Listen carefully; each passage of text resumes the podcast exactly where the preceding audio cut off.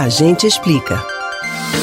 O diabetes afeta uma em cada 11 pessoas no mundo todo e, se não for tratada, pode levar até a morte. É uma doença causada pela produção insuficiente ou dificuldade de ação da insulina, hormônio que tem a função de quebrar as moléculas de glicose, transformando-as em energia para manutenção das células do nosso organismo. Mas quais são os tipos de diabetes? No tipo 1, as células responsáveis pela defesa do organismo atacam outras capazes de sintetizar insulina por causa de um defeito no sistema imunológico. Já no tipo 2, o organismo não produz insulina suficiente para controlar a taxa de açúcar no sangue ou não é capaz de usar adequadamente a que produz.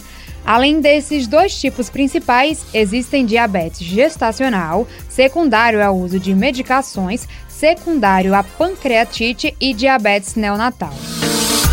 E quais são os sintomas da doença? Bom, entre os sintomas estão fome e sede constantes, fraqueza e fadiga, visão embaçada, infecções, perda de peso sem motivo aparente, náuseas e vômitos.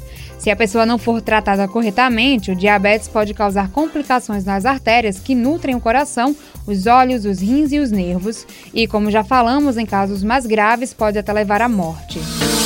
Mas como prevenir o diabetes? A melhor forma de prevenir o diabetes e diversas outras doenças é a prática de hábitos saudáveis, como comer diariamente verduras, legumes e pelo menos três porções de frutas, reduzir o consumo de sal, açúcar e gorduras, parar de fumar, praticar exercícios físicos regularmente e manter o peso controlado. No caso dos pacientes que têm diabetes tipo 1, é preciso tomar injeções diárias de insulina para manter a glicose no sangue em valores considerados normais. Para a medição, é aconselhável ter em casa um aparelho chamado glicosímetro que será capaz de medir a concentração exata de glicose no sangue durante o dia a dia do paciente. E o tratamento para quem foi diagnosticado com diabetes tipo 2? O tratamento consiste em identificar o grau de necessidade de cada pessoa e indicar o tratamento conforme cada caso. É importante ficar atento, pois o diabetes tipo 2 normalmente vem acompanhado de outros problemas de saúde, como obesidade, sobrepeso, sedentarismo e hipertensão. Manter hábitos e estilos de vida saudáveis são a melhor forma de controlar e prevenir a doença.